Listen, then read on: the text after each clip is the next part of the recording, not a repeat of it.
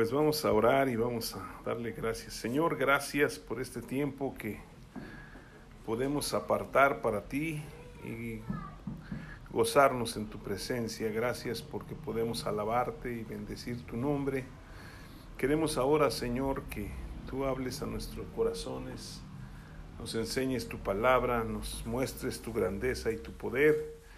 En el nombre de Cristo Jesús. Amén. Yo quisiera que abran sus Biblias en Colosenses capítulo 3. Colosenses capítulo 3. Y dice desde el versículo 1 al versículo 4. Si pues habéis resucitado con Cristo, buscad las cosas de arriba donde está Cristo sentado a la diestra de Dios. Poned la mira en las cosas de arriba, no en las de la tierra porque habéis muerto y vuestra vida está escondida con Cristo en Dios. Cuando Cristo vuestra vida se manifieste, entonces vosotros también seréis manifestados con Él en gloria. Y pues yo quiero compartirles algo porque hemos estado viviendo situaciones difíciles, cosas que a veces no entendemos. Y muchas veces enfrentamos situaciones que pareciera imposibles de arreglar, ¿no? Y decimos, no, pues ¿por qué me pasó esto? ¿Por qué me sucedió esto? ¿Por qué no salen las cosas como yo pienso? Me esfuerzo, trabajo, le echo las ganas, me pongo a orar, me pongo a clamar a Dios y pues pareciera que no se pueden resolver. Y simple y sencillamente muchas veces respondemos, ¿por qué me pasa esto a mí? Si estoy tan guapo, porque Dios me ama, dice que me ama mucho. ¿Qué es lo que está pasando? Sin embargo, a Dios ninguna de las situaciones que, que vivimos o, o, que pasamos lo toman por sorpresa. ¿sí? Él sabe todas las cosas. Ahora, no quiere decir que Él nos quiera pasar por situaciones difíciles. A veces son situaciones que el mundo y el diablo nos ponen o nos presentan, pero que Dios aprovecha para sacar cosas buenas de lo que estamos viviendo. Y a veces como que quisiéramos claudicar, ¿no? Y decir, ¿sabes qué? Como que pues esto no funciona, hasta aquí llegué, yo ya de aquí para adelante no le hago, ya estoy grande, ya estoy, ya hice lo que tenía que hacer, Señor, pues como, como que ya me desechaste, ¿no? Estábamos viviendo situaciones difíciles y yo le decía, Señor, pues ya, ¿qué quieres que yo haga? Ya estoy más grande, todavía me siento muy joven, ¿no? Pero este, Dios me dijo, pues sabes que no, tú sigue adelante, porque mi llamamiento no tiene retroceso, mi llamamiento es para siempre y yo tengo planes perfectos para tu vida dije, bueno, pues vamos a seguir adelante, ¿no? En otras muchas cosas, pero una de las cosas que Dios estuvo hablando a mi vida durante esta semana es que necesitamos seguir las promesas de Dios, ¿sí? Y necesitamos entender que las promesas de Dios son sí en Jesús y amén en Él, lo vamos a ver más adelante, pero a veces se nos olvidan eh, estaba platicando una vez con Samuel y, y, hablábamos de, de, cómo Jesús vino a la tierra y cómo todo lo que hizo, decía la escritura o dice la escritura, para que se cumpliese lo que dijo el profeta, para que se cumpliese lo que dijo tal profeta, para que se cumpliese la escritura. Entonces, todas las escrituras se van a cumplir, porque dice la Biblia que el cielo pasará el cielo y la tierra pasarán, pero su palabra no pasará. Ni una jota, ni una tilde pasará, dice, de su palabra sin que se cumpla. Entonces, nosotros necesitamos entender que hemos resucitado con Cristo, ¿sí? Porque Él nos ha dado vida, ¿sí? Y ahora tenemos vida eterna, y la vida eterna no comienza cuando nos muramos, sino comienza cuando recibimos a Cristo. Y la vida eterna, ya lo hemos visto, consiste en conocer al Padre y al Hijo a quien Él ha enviado. Entonces necesitamos conocer más a Jesucristo. Y luego dice aquí el versículo 1, si pues han resucitado con Cristo, busquen las cosas de arriba, donde está Cristo sentado a la diestra de Dios. Entonces necesitamos empezar a dejar de ver las circunstancias, empezamos a dejar, debemos empezar a dejar de, de sentir que las circunstancias no se acomodan y confiar en las promesas, ¿sí? En segunda de Pedro, capítulo 1, que ya hemos leído en otras ocasiones, encontramos estas palabras que son impresionantes. Y dice el capítulo 1, versículo 3 de segunda de Pedro, como todas las cosas que pertenecen a la vida y a la piedad nos han sido dadas por su divino poder, mediante el conocimiento de aquel que nos llamó por su gloria y excelencia, por medio de las cuales nos ha dado preciosas y grandísimas promesas, para que por ellas llegaseis a ser participantes de la naturaleza divina, habiendo huido de la corrupción que hay en el mundo a causa de la concupiscencia. A mí me llama la atención que el apóstol Pedro está escribiendo esta epístola nos diga que Dios nos ha dado preciosas y grandísimas. O sea, no solamente son grandes, sino grandísimas promesas, preciosas y grandísimas. Y todas las promesas de Cristo, dice 2 de Corintios 1:20, que son sí en él, en Jesús, y amén en él, ¿sí? Nosotros necesitamos buscar y hacer nuestra nuestras, todas y cada una de las promesas de Dios. Hay muchos teólogos o muchas personas que dicen que la Biblia trae más o menos como 7700 promesas, ¿no? Y todas son de bendición para nosotros. Y este 7700, nunca las he contado, ¿verdad? Y algún día, a lo mejor cuando tenga tiempo, voy a contar una por una, a ver si llego a las 7700. Pero lo importante es que nosotros tenemos una Biblia que está dividida en dos testamentos, ¿no? Y un testamento es un legado, es una herencia que se le ha dejado a especialmente a familiares o a personas muy allegadas a la persona que fallece. Pero para que ese testamento, dice la escritura, se cumpla, se lleve a cabo, necesita haber muerte del testador, ¿sí? Y Jesucristo ya murió en la cruz, ¿sí? Entonces, ya todos los dos testamentos, todas las promesas que Él nos ha dejado, son para nosotros. Y yo he visto algunas películas, ¿verdad? Donde eh, estábamos viendo, no me acuerdo ni cómo se llama la película esa, pero me llamó mucho la atención porque había había un hombre que tenía mucho dinero y, todo el mundo, pues una familia gigantesca, y todo el mundo dijo, pues ya se murió, ahora vamos a ir a ver qué nos toca.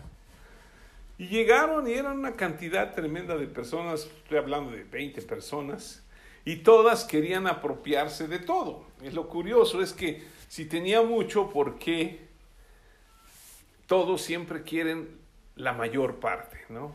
como si se fuera a acabar. Y lo curioso es que no les dejó casi nada a nadie, ¿no? Este, pero todos estaban atentos y atentos y atentos a ver a quién le tocaba, ¿sí? Entonces, ese es un tiempo que le llaman la lectura del testamento. Pero Dios, que es amoroso y precioso para con nosotros, dice que nos ha dado a todos nosotros esas promesas. Pero nadie de los que participaron allí, había una sirvienta en esa película, que fue la que estuvo ayudando al hombre y la atendía y todo. Y pues ella dijo, pues ya sé que acabó todo, pues yo ya me voy, ¿no? Y de repente la llamaron y le dijeron, tú tienes que estar también aquí. Y al final se, le, le dejan todo a ella, ¿no? Y todos bien enojados. Pero ella no tenía interés pero la invitaron y fue a ver qué era lo que iban a leer. Entonces muchas veces Dios ya nos dejó todo, pero a veces no tenemos el interés de conocer sus promesas, ¿sí? O de conocer lo que nos ha heredado, ¿sí? ¿Cuántos de nosotros a veces estamos pasando por situaciones muy difíciles y no podemos vivir en la plenitud de lo que Dios nos ha prometido porque no conocemos lo que nos ha otorgado? Ya en alguna ocasión habíamos hablado de eso, pero que había una duquesa muy rica que estaba soltera, que murió sola, bueno, tenía su, su sirvienta, y pues murió y ahí quedó todo, ¿no? Y pues la sirvienta, como ya se había muerto la mujer, se fue del lugar donde vivía, una, una casa gigantesca, todo con mucho dinero y todo, y se fue. Y la mujer tenía ahí su, su cuartito donde ella vivía y, y, de repente pues ya estaba muy enferma, se sentía mal, no tenía que comer. Y llega una persona a verla que la quería mucho y le dijo, oye, pero si tú serviste con mucho amor a esta duquesa y siempre fuiste fiel, estuviste ahí con ella, ¿qué no te dejó nada? Y dijo, no, pues no me dejó absolutamente nada. Lo único que me regaló fue un cuadro. ¿Sí? Y pues lo colgué ahí atrás de la puerta, ¿no? Pues por lo menos me recuerda que, que pues ella me regaló eso. Y dice, oye, déjame verlo. Y lo ve el hombre o la persona. Y era un título de propiedad de todo lo que era de la duquesa. O sea, ella era la dueña de todo lo que la duquesa era dueña. Pero por el desconocimiento, ¿sí? No alcanzaba a entender que era dueña de todo. Y la Biblia nos enseña que por falta de conocimiento el pueblo perece. Jesús, bueno, la Biblia dice, mi pueblo perece porque le faltó conocimiento. Entonces, nosotros necesitamos meternos en la palabra de Dios ver las promesas que Dios nos ha dado, porque saben que esas preciosas y grandísimas promesas que Dios nos ha otorgado tienen que ver con todo lo que vivimos, ¿sí? Tienen que ver con la salud, con el bienestar, tienen que ver con, con la abundancia, tienen que ver con los hijos, tienen que ver con el esposo, con la esposa, cómo vivir una vida plena. Y hay promesas y promesas y promesas. Pero nosotros no podemos apropiarlas si no las conocemos. ¿Sí? Imagínense que ustedes heredan 300 millones de pesos de un tío que jamás conocieron. Y de repente les vienen a avisar y dice, oiga, usted es heredero de 300 millones. Pero usted nunca ha disfrutado porque no conoció al tío ni sabía que le había heredado. ¿Sí? Entonces, pues no disfruta nada.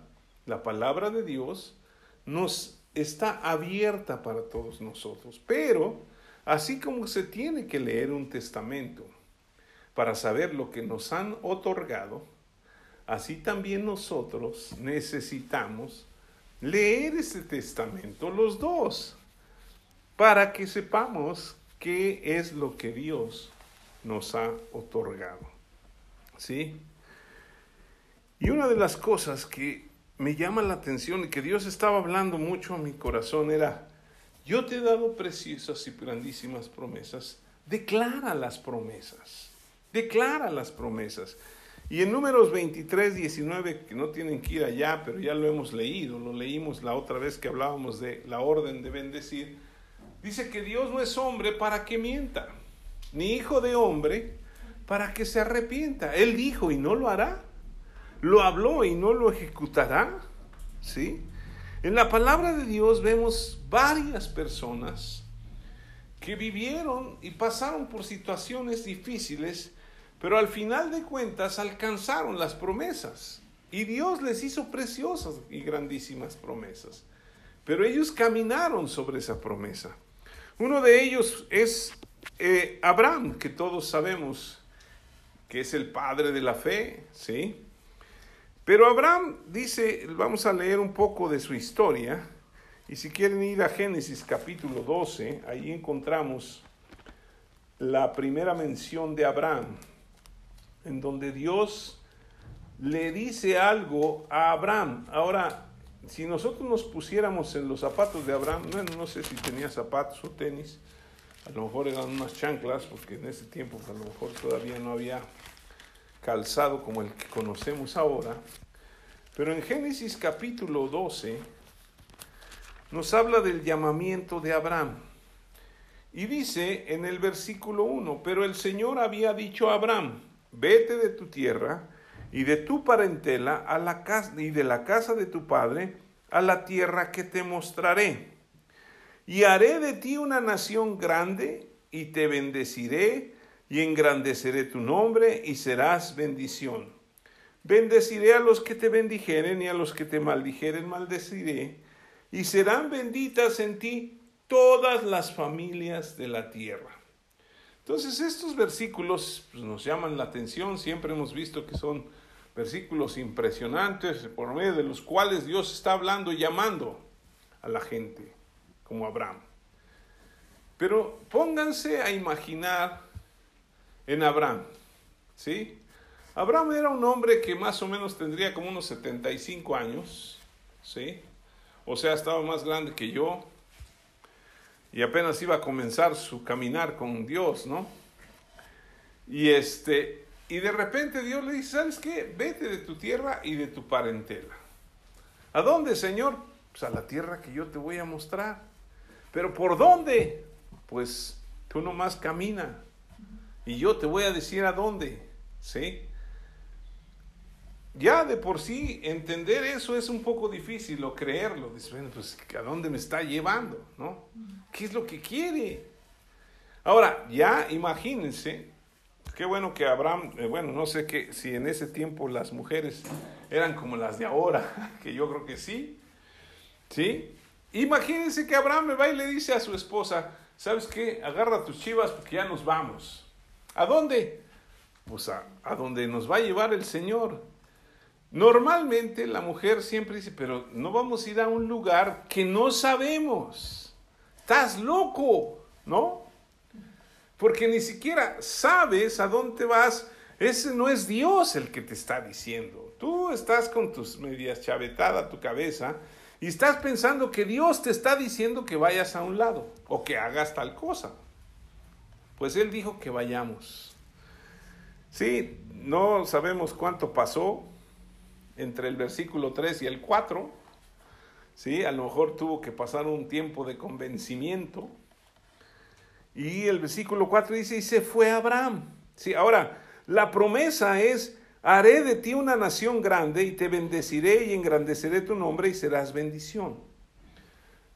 Dijo, bueno, pues voy a ser grande, voy a ser una nación, pero ¿y cómo vas a hacer de mí una nación grande? si yo no tengo hijos? ¿Sí? Y mi esposa pues es estéril. Entonces ya empezamos con complicaciones, Señor. Pero tú lo dices, pues ahí voy. No, pues además vamos a aventurarnos a ver qué pasa, ¿no? A mí me suceden a veces cosas de ese tipo, me aventuro y luego pasan cosas muy buenas. Pero es curioso que Abraham se tomó de esa promesa. ¿Sí? Tú vas a ser de mí una gran nación. Y además voy a bendecir a todas las naciones, a todas las familias de la tierra. ¿Sí? Entonces se tomó de esa promesa y no se soltó de esa promesa. Y pasó por situaciones difíciles, ¿sí? Primero se fue a Egipto, se juntó su, su, su sobrino Lot con él, y empezó a prosperar muchísimo. Dios lo bendijo muchísimo. De manera que llegaron al punto donde se tuvieron que separar, ¿no? Su, sobrino y él. El sobrino no fue tan bendecido porque hubiera buscado a Dios, sino porque se pegó a la bendición. ¿Sí?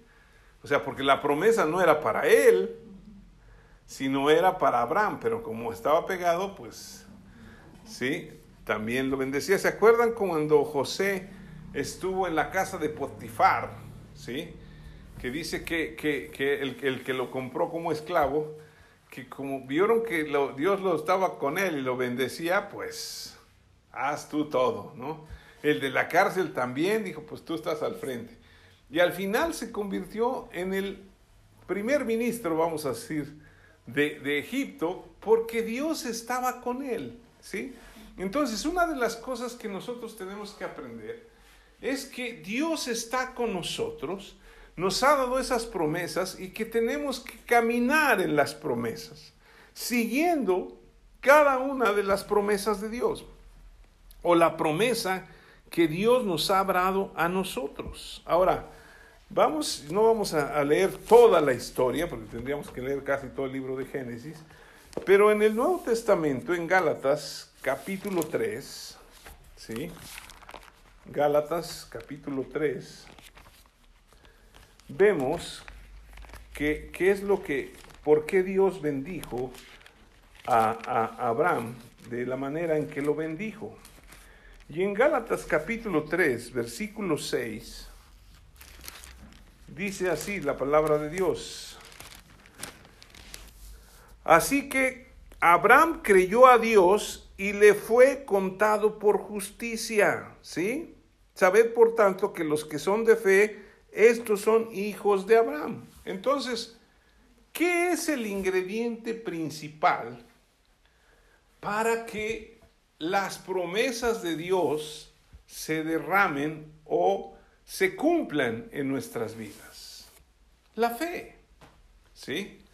Ahora, la fe, ya hemos predicado y escuchado mucho este versículo, que es la certeza de lo que se espera, la convicción de lo que no se ve.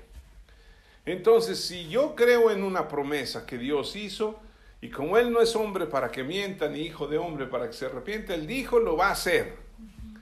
¿Sí? Y él dijo que si yo creo en él, seré salvo yo y mi casa, ¿no? Y toda mi, descendencia. Y yo tengo que aferrarme a esa promesa, ¿sí? Y si él dijo que yo estoy sano por la llaga de Cristo, que lo vamos a ver más adelante, pues estoy sano, aunque las circunstancias parezcan lo contrario, ¿no? aunque la situación en la que estoy viviendo no es la correcta. Imagínense, ahí va Abraham y ya está siendo bendecido. Y, pues yo creo que la esposa así como que nomás se rascaba la cabeza y dice, bueno, pues este está medio Lucas, pero pues ya está bendecido, tiene mucha lana, nos está yendo bien. Pero ¿de dónde saca que vamos a hacer de él una nación grande? Si ni hijos tenemos. ¿Sí? Además, pues yo ya estoy veterano, decía Abraham, y su esposa también, pues ya como que no vamos a poder tener hijos, ¿no? Pero lo más importante es, creyó a Abraham a Dios y le fue contado por justicia. Muchas veces, y Dios estaba hablando muy fuerte a mi vida esto, que nosotros no creemos que las promesas se van a cumplir en nuestras vidas porque no somos justos. ¿Sí? Porque no nos las merecemos, porque no nos las hemos ganado. Eh, eh, el mundo nos enseña que si tú quieres alcanzar algo, necesitas pelear por ello. Ahora, la Biblia también dice que debemos esforzarnos y hacer, pero dice esfuérzate en la gracia, ¿no? Y la gracia es un favor de Dios. Entonces, ya de suyo, nosotros tenemos el favor de Dios y llevamos de ganancia, ¿sí? Es como si ustedes conocen a alguien que está en un puesto eh, eh, de eminencia y necesitan alguna recomendación, pues nomás llegan y pues yo conozco a fulano y me puede echar la mano y pues de volada, ¿no? Entonces nosotros ya tenemos esa, esa, esa esa bendición de que Dios está con nosotros, ¿no? Y somos hijos de Dios. Pero ahora dice la Biblia que somos la justicia de Dios en Jesucristo. Entonces, si yo creo, soy justo. Y como justo, ¿sí? Y como he creído, Dios va a cumplir su promesa en mí.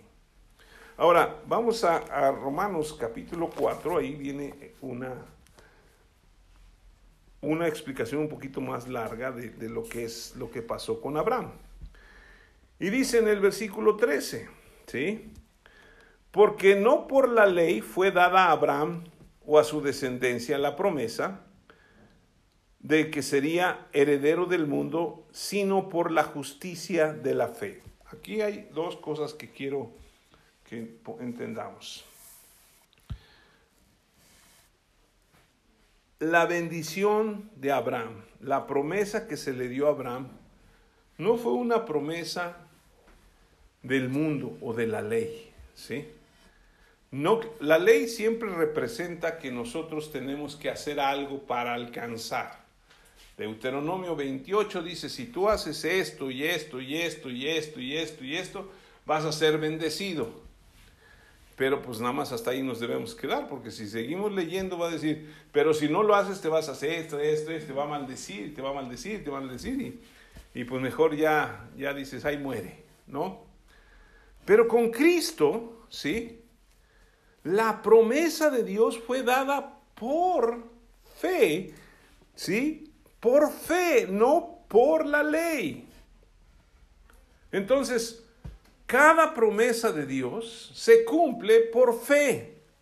No se cumple porque la merezcamos o porque nos esforcemos. Porque digamos, ay, sí, yo voy a echarle todas las ganas porque yo quiero ser bendecido económicamente, o yo voy a hacer mucho ejercicio y voy a hacer todo esto y esto y esto porque yo quiero estar sano. Bueno, hay mucha gente una vez conocí a una persona que estaba completamente, pues sano aparentemente, ¿verdad? Y corría y, era fuerte y todo. Decías, no, pues este cuate no fumaba, no tomaba, no hacía cosas malas. Y corriendo en, en la pista se cayó y se murió porque le dio un infarto. Ahora, no quiere decir que los que corremos, yo por lo menos corro de aquí a la esquina, nos va a pasar algo así. Pero en realidad necesitamos creer en las promesas de Dios. A veces yo he pasado por situaciones bien difíciles desde que era un bebé. No me acuerdo de eso, pero me lo han platicado. Y ahora la Biblia me enseña que Dios va a completar los días de mi vida, ¿sí? Y que voy a vivir por largos días, ¿no? Y a veces cuando siento que ya no me puedo levantar y digo, Señor, pues ¿qué pasa? levántate, ¿sí? Porque Dios dio promesas. Muchas personas piensan que van a llegar a cierta edad y, uy, es que a esa edad se murió mi papá. Entonces se empiezan a poner nerviosos. Y vamos a hacer lo que no hacía mi papá. Vamos a cuidarnos, vamos a, no vamos a engordar, no vamos a hacer esto, no vamos a hacer lo otro. Mi papá murió a los 53 años y la preocupación de mi mamá era que yo iba a cumplir 53 y ¿qué pasa? Cuídate, hijo, me dijo, porque ya vas a cumplir 53. Sí, pero como yo le dije, oye, mi papá murió a los 53, pero tú tienes 94, dame chance de llegar mejor a donde tú estás. Un hermano, tengo dos hermanos que todavía viven, uno ya falleció, son los más chicos. Uno acaba de cumplir 50 y el otro cumplió 53. Y pone ahí que pues era un tiempo en donde él estaba luchando porque no quería que sus hijos fueran a perder a su papá como cuando él perdió a su papá. Y a veces estamos más concentrados en lo que ha pasado que en la promesa de Dios. ¿Sí? Yo digo, Señor, tú tienes los días de mi vida contados. Yo no sé cuándo me voy a, morir, pero el día que yo me muera va a estar feliz porque me voy a ir contigo. Y además, pues ya no voy a tener tantas broncas, ¿no? Pero el objetivo es poner los ojos en las promesas de Dios. A Abraham, ¿sí? Dice que le creyó porque le fue dada. ¿Sí? Dice el versículo 13, porque no por la ley fue dada a Abraham o a su descendencia la promesa de que sería heredero del mundo, sino por la justicia de la fe. Nosotros ya somos justificados por la fe.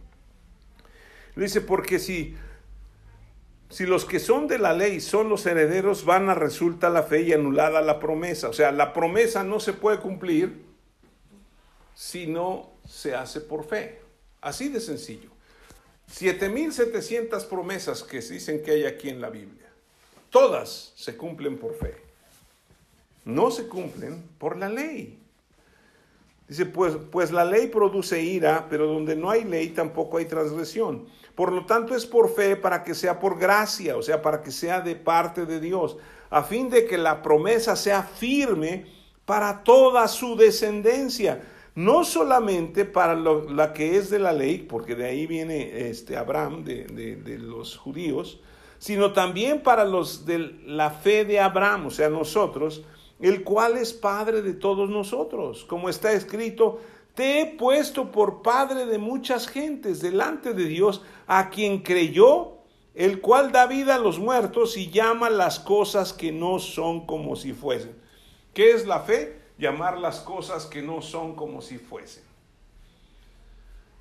¿Qué es lo que nos pasa a nosotros? Muchas veces empezamos a pensar, ¿no? Somos creyentes, ya hemos madurado, tenemos tiempo en el Señor, pero nos empieza a suceder ciertas cosas y empiezan a rondar en nuestra cabeza. Híjole, ¿y cómo le voy a hacer? ¿Y cómo va a pasar? ¿Y esto?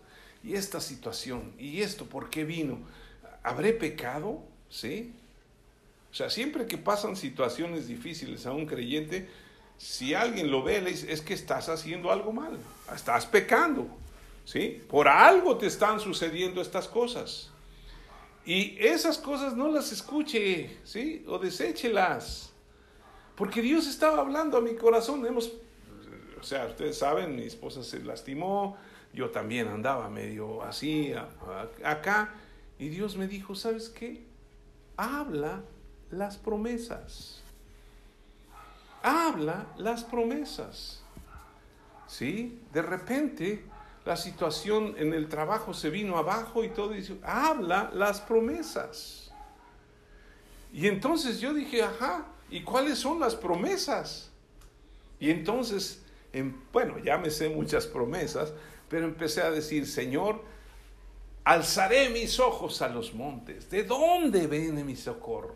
Mi socorro viene del Señor, que hizo los cielos y la tierra. Y si Él hizo los cielos y la tierra, ¿qué no me puede bendecir a mí? Yo miro las aves del cielo, Señor, que no trabajan ni guardan en graneros, y tú las alimentas, no están preocupadas. ¿Qué vamos a comer mañana? Ellas ya van a recoger su alimento. Y dicen, ¿no valen ustedes más que esos pajarillos? Y luego empecé, mi Dios pues suplirá todo lo que me falta conforme a sus riquezas en gloria en Cristo Jesús. Y por la salud, Señor, ¿qué dice tu palabra? Tu promesa es que tú deseas que yo sea prosperado en todas las cosas y que tenga salud, así como prospera mi alma. Eso es lo que dice, ¿o no? Y que Jesucristo llevó nuestras dolencias y nuestras enfermedades en la cruz y por su llaga fuimos curados. Jesús, ya fuiste tú a la cruz, ya pagaste, yo estoy sano. Pero el reporte es diferente. Tú estás enfermo. No, estoy sano.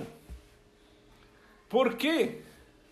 Estaba, creo que es la ley de Morphy, algo así, no me dio la ley una vez. Eh, que dice que tanto estás pensando que va a suceder algo que va a suceder.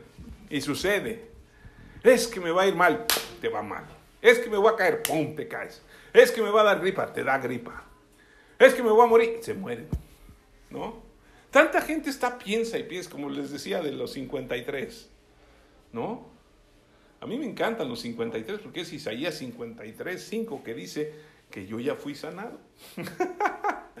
Entonces, imagínense, toda la gente pensando, hay muchas familias que les ha pasado eso, su padre murió de el abuelo murió de cáncer a tal, fe, a, tal edad, el, el padre murió a tal edad de la misma cáncer, el hijo va por las mismas y luego el nieto pues ya están pensando en eso. En lugar de desechar eso. ¿Cuál es la promesa de Dios? Por eso necesitamos seguir las promesas de Dios. Fíjense, Abraham siguió, dice, adelante, dice, este, él creyó en esperanza contra esperanza. Fíjense, no era tan fácil para llegar a ser padres de muchas gentes conforme a lo que se le había dicho, así será tu descendencia, que lo sacó Dios y le dijo, mira las, las, las estrellas del cielo. ¿Las puedes contar? No, así va a ser tu descendencia. Y yo creo que pues, se rió ahí. Mira la, la, arena del mar. ¿La puedes contar grano por grano? Pues no, así va a ser tu descendencia. Con razón su hijo se llamaba Risa. Pues cada rato le daba risa, ¿no? Al final se rió la esposa. Pero vean, era esperanza contra esperanza. ¿Sí? ¿Cómo va a ser Dios que yo voy a ser padre de multitudes? ¿Cómo voy a tener tantas, tantos descendencia si no tengo ni un solo hijo? Y además, ya no soy un chamaco. Ya no estoy en la edad de tener hijos. Y, luego me está diciendo que se van a hacer como la arena del mar. Pues necesito muchos.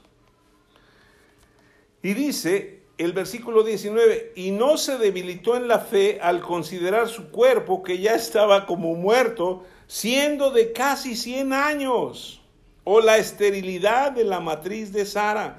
Tampoco dudó por incredulidad de la promesa de Dios sino que se fortaleció en fe dando gloria a Dios, plenamente convencido que era también poderoso para hacer todo lo que había prometido, por lo cual también su fe le fue contada por justicia, y no solamente con respecto a él se escribió que le fue contada, sino también con respecto a nosotros, a quienes ha de ser contada. Esto es, a los que creemos en el que levantó de los muertos a Jesús, Señor nuestro, el cual fue entregado por nuestras transgresiones y resucitado para nuestra justificación. ¿Qué clase de Dios tenemos? ¿Es un Dios todopoderoso? Sí. ¿Y ustedes lo creen? Yo sí. ¿Él sabe todas las cosas? Yo lo creo. Ustedes también. ¿Él está en todas partes al mismo tiempo? Sí, Él es omnipresente. ¿Él es eterno? Sí. ¿Él es el mismo ayer, hoy y por los siglos? Sí. ¿Él no cambia? No. ¿Él dijo y lo hará? Sí. Entonces dejemos de almacenar. Imagínense, al, Abraham, yo me pongo a pensar, ¿cuántos años pasaron desde que Dios le dio la promesa hasta que tuvo a su hijo? 25. 25 años. 25 años. ¿Qué estaría pensando Abraham? Cuando pues no, no se quedaba quieto, iba por acá, iba por allá y por allá, ¿sí? Y nada, ¿sí? Y no encontraba la solución. Yo me pongo a pensar, a veces nosotros no han pasado ni tres días, o más bien ni tres minutos, de lo que está pasando y estamos, ¿cómo lo vamos a hacer? ¿Cómo le vamos a hacer? ¿Cómo le vamos a hacer? Una vez estaba viendo una, una caricatura, bueno, no era, sí es caricatura de Garfield, ¿no? O de dibujos animados. O de, y, y de repente el, dueño de, del perrito y de Garfield se fue. Y no habían pasado ni, ni, ni, ni dos horas, bueno, era ni, ni una hora. Y el, el, el, Garfield estaba tan, tan así, tan desesperado y desesperado y desesperado. Y le decía al perrito, no me acuerdo cómo se llama el perrito, y le decía, es que vamos a morir de inanición, no hemos comido, vamos a morir, vamos a morir de inanición. Y el perrito se quedaba, oye, se acaba de ir, acabamos de comer hace media hora. Y el otro metido en que vamos a morir de inanición, no podemos comer, ¿qué vamos a comer? ¿Qué vamos a comer? Y así nos pasa a nosotros, ¿no? O sea, sucede algo y luego, luego empezamos a, a, a, ¿qué vamos a hacer? ¿Cómo le vamos a hacer? ¿Cuándo lo vamos a hacer? ¿Por qué está sucediendo? ¿Por qué a mí? Y no ha pasado nada.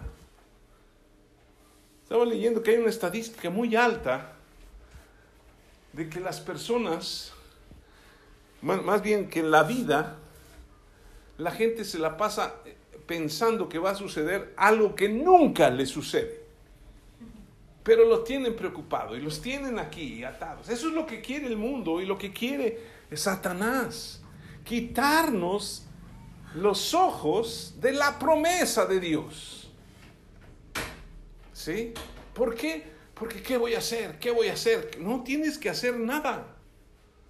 Ustedes vean los reyes que de repente enfrentaron, vinieron a invadir a Israel y estaban por acabarlos y clamaban a Dios porque no podían enfrentarlos y de repente Dios hacía que sus enemigos se pelearan entre ellos y salían y se quedaban con todo.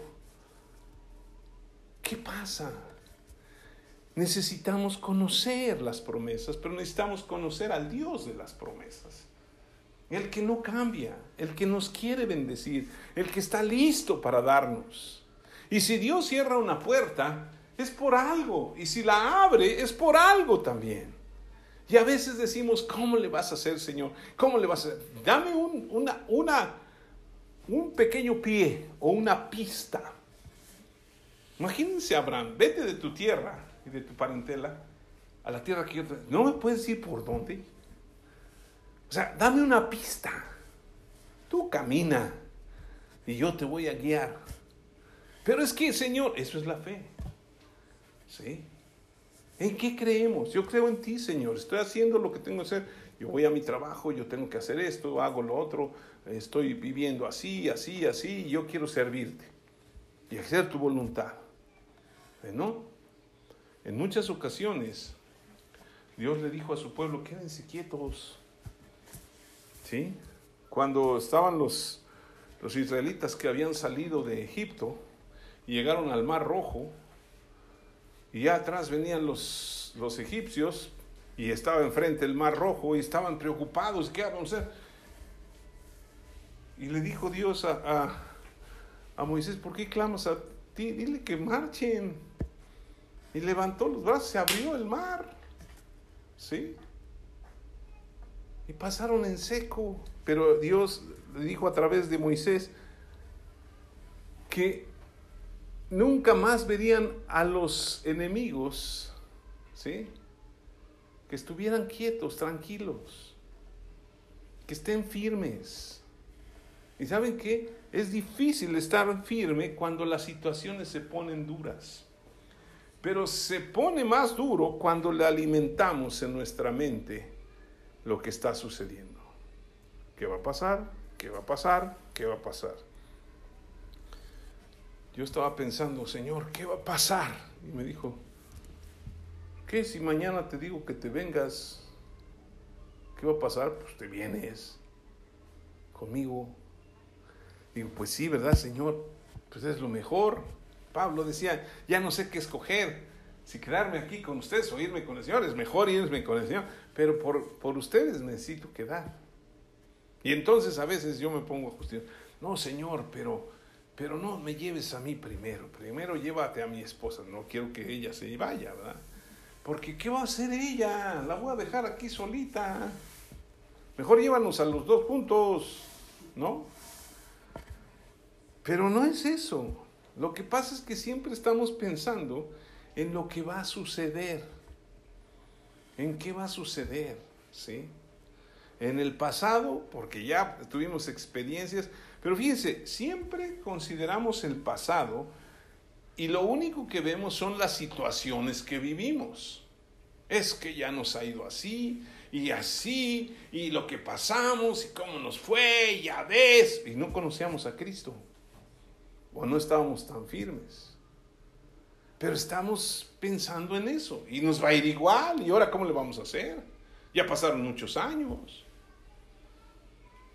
Cuando lo que tenemos que pensar es, en aquella ocasión Dios nos sacó y estamos mejor. Y si sucede ahora, pues Dios nos va a sacar y vamos a estar mejor, ¿no? Pero esa es la cuestión, que alimentamos más lo que no debemos alimentar que alimentamos la palabra de Dios en nuestras vidas. Dice aquí, ¿sí? En el versículo 19, no se debilitó en fe al considerar su cuerpo que estaba ya como muerto, siendo de casi 100 años, o la esterilidad de la matriz de Sara. 25 años, yo creo que podríamos, si nosotros fuéramos, podríamos estarnos repite repite repite repite.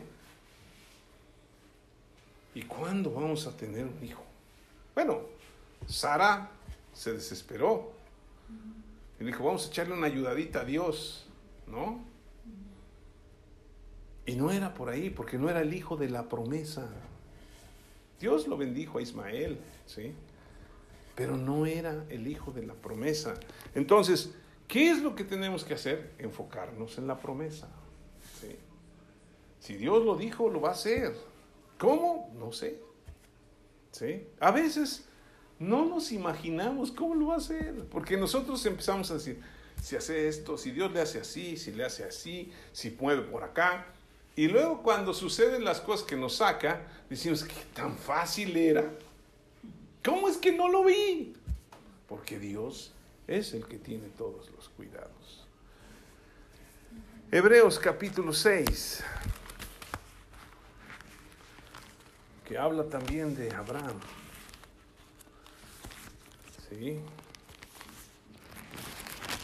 Hebreos capítulo 6, versículo 13. Dice, porque cuando Dios hizo la promesa a Abraham, no pudiendo jurar por otro mayor, juró por sí mismo.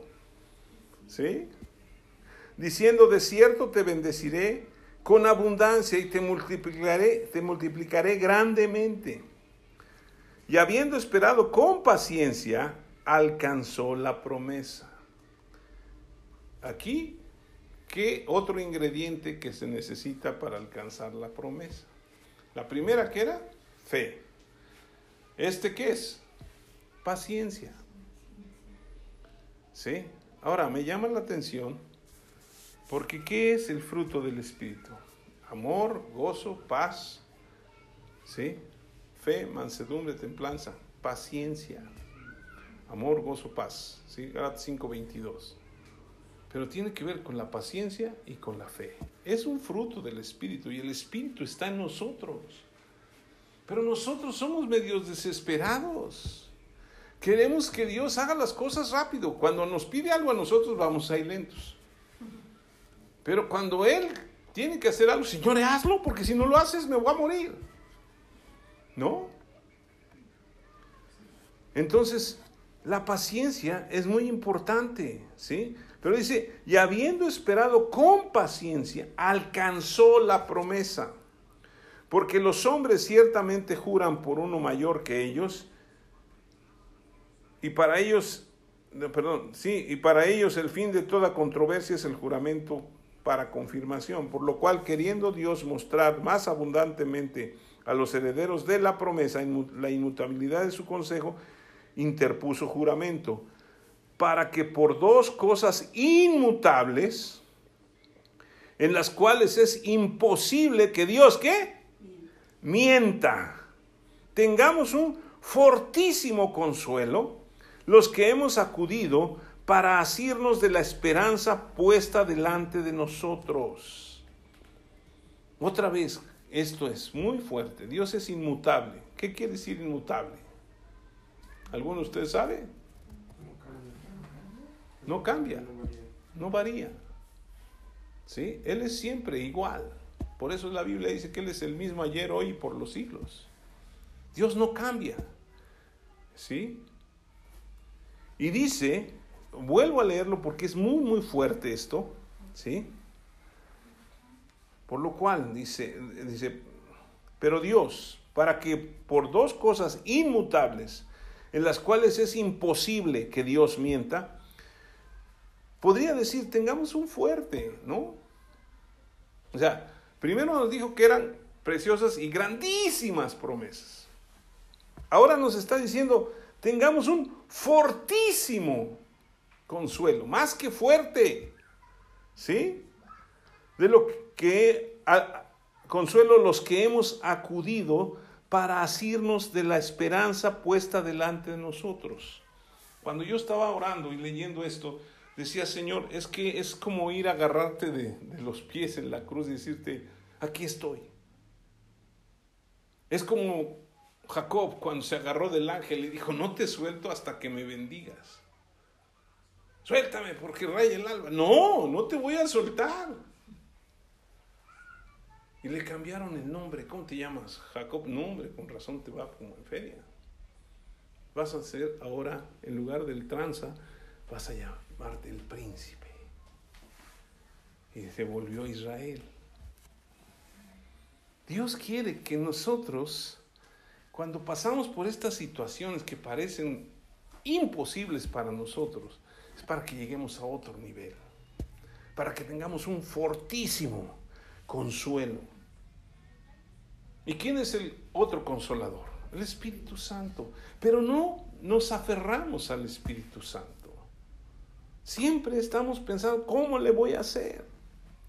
Si la cual, versículo 19, tenemos como segura y firme ancla del alma y que penetra hasta dentro del velo, donde estaba, ¿se acuerdan? Está hablando a los hebreos, por eso habla del velo.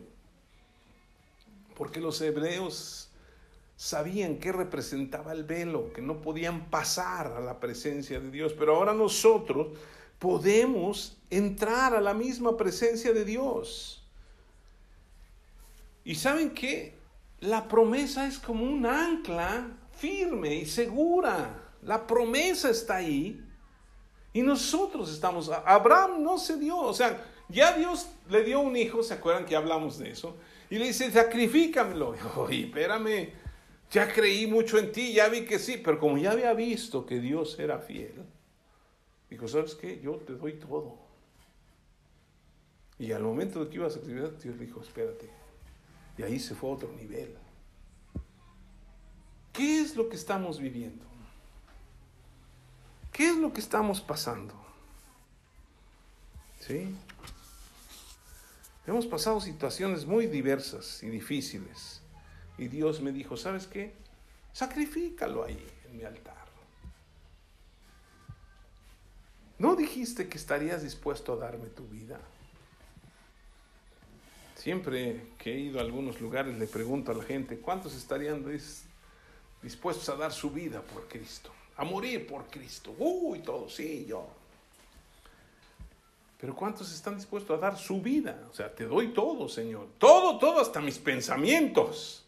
Por eso dice que debemos amar a Dios con todo nuestro corazón, con toda nuestra mente y con todas nuestras fuerzas. Porque nuestra mente muchas veces nos juega chueco.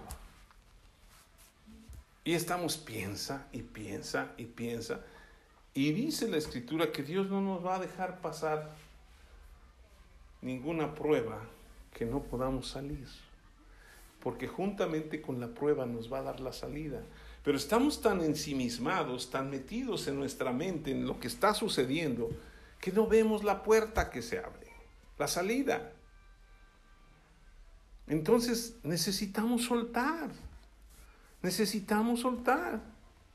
Tenemos que soltar todo y tenemos que tener paciencia.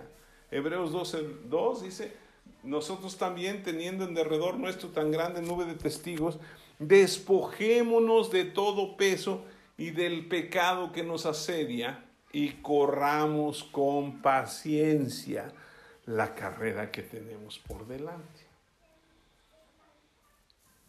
Siempre lo he dicho y creo que cabe aquí decirlo, los, todos los problemas tienen solución. El único que no tiene solución es la muerte. Porque, pero ya muertos, ¿para qué queremos que se solucionen las cosas? ¿No? Ya voy con el Señor, los que creemos en Cristo. Pero todo lo demás se puede solucionar. Pero de acuerdo a la esperanza, a lo que creemos, a lo que nos aferramos o nos asimos, como dice aquí de Cristo, de la promesa, vamos a salir adelante. Dios es el que lo prometió, es el que también lo hará. Pero también nosotros tenemos que hablar y hablar, porque Dios nos ha puesto por cabeza y no por cola y decimos, no, pero Señor, es que ¿por qué a mí si soy tu hijo? Bueno, cree, cree. Al que cree, dice la escritura, todo, todo es todo. Todo le es posible, ¿sí? todo le es posible. Hay cantidad de promesas. Estaba leyendo algunas promesas de sanidad, de medicina, de bendición, ¿sí? Una promesa que es impresionante es que Dios, Jesús se hizo pobre para que nosotros fuéramos enriquecidos, que Él vino a darnos vida y vida en abundancia. Fíjense, lo que es, ¿no? O sea, preciosas y grandísimas. Luego fortísimo, vida en abundancia. Y en Proverbios nos dice que la bendición de Dios es la que enriquece y no añade tristeza con él. ¿Será que Dios quiere que seamos ricos? Ay, no, no, no, porque como dice la escritura, que es más fácil que pase eh, eh, un camello por el ojo de una aguja que un rico se salve. Sí, pero son los que son avaros, los que no, no, pues no dan nada. Pero nosotros, yo, yo le digo, Señor, hazme, bendíceme y hazme rico para bendecir a otros. Porque a veces me siento atado de no poder ayudar a más. ¿No? Y digo, ¿cómo me gustaría y poder? Y pues en lo que puedo, ahí voy. Ayudando, ¿no? Pero digo, bueno, Señor, si yo tuviera más, daría más. Porque es más bienaventurado dar que recibir. Pero al final de cuentas, todas las cosas son de bendición. Cada uno de nosotros necesitamos buscar a Dios, escuchar su voz y decirle, Señor, dame una promesa. Ahora, como yo soy una persona que no nada más quiero una promesa, pues quiero muchas. Entonces busco todas las que pueda. Y me hago propias esas promesas. Y yo las tomo, y las tomo y digo, Señor, tú lo dijiste, yo lo creo. Él dice que va a abrir las ventanas de los cielos, a derramar bendición hasta que sobreabunde. Va a reprender por nosotros al devorador y el fruto de nuestra tierra no será estéril o de trabajo. Y todos nos dirán bienaventurados. Pero el problema es que dejemos de alimentar las circunstancias en nuestra mente para que no caigan en nuestro corazón. Al contrario, necesitamos alimentar las promesas, declararlas.